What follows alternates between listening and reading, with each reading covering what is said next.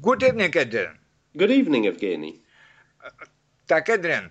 Uh, I uh, I hear often I, I often hear such such words as would, could, should, and uh, um, of course uh, it's um, it's a very it's very uh, it's very interesting what main fun functions have uh, such words. Yeah.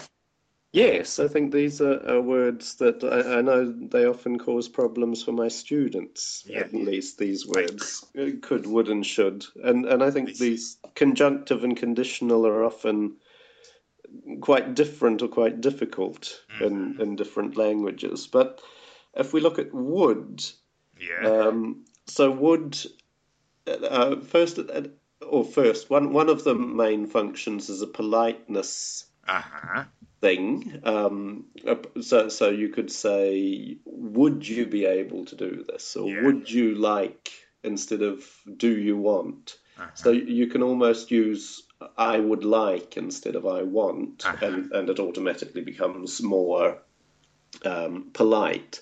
Yeah. Or would you mind doing this? So there's a there's a politeness element to it. Yeah. Okay. Um, it's also you you can express an intention, a theoretical intention. Mm-hmm. So um, similar to the example you just gave me in Russian, using using similar structures. But uh, if if I if I won the lottery, if I had a lot of money, I would buy a house. Aha, okay. So it doesn't mean that I can buy a house, but yeah, yeah. In in the theoretical situation that uh-huh is the intention I would have. So it's it's theoretical intention. Um, again, could could is instead of if we replace can with could, yeah, yeah. then an expression automatically becomes more polite. Yeah. So if I say, "Could you please help me?" Uh-huh. That's uh-huh. much politer than saying, "Can you do this?" Uh-huh. And I, I, I often heard also uh, uh, we could go uh, to the park today.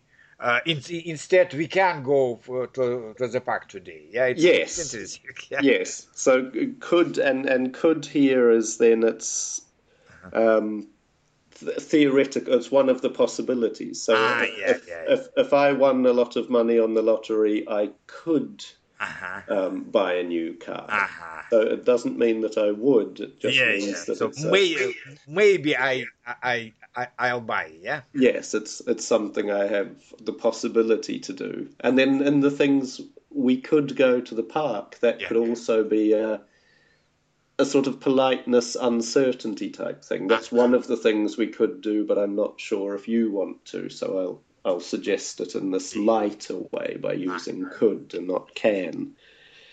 Um, and then should. So if we go back to the lottery, um, if I won the lottery, I should give yeah, some yeah. of the money to charity. Uh-huh. So should is an obligation, a kind yeah, of moral obligation. So obligation or strong strong recommendation. Yeah. Yes. You should, yes. Uh, you, you should study more English, for example. Yeah. Mm. Yes. So I think we I, I say should a lot to my children. I think. Uh, yeah, yeah, yeah. Probably not so much would and could, but. Uh-huh. but should exactly so recommendation this is the best thing to do in my opinion uh-huh. but it could also be something like um, again in the future we if we're going to travel somewhere, we might say, "Oh, I should be there by seven o'clock." Ah, okay. So yeah, so it's, it's, my estimation, but yeah, I'm, yeah, yeah. Uh, I'm not quite sure. So I think all of these have an element of um, uncertainty to them, or yeah, sort yeah, of lightening the yeah. the directness. Yeah, because if if you are sure, you could say, "I must be at seven o'clock." Yeah. Yes, or I will, or I shall, or yeah, yeah. but should lightens this. So it's would is sort of lighter than will or want, uh-huh. and could is sort of lighter than can, and should is lighter than shall. Yeah. Okay. Then, good. Yes.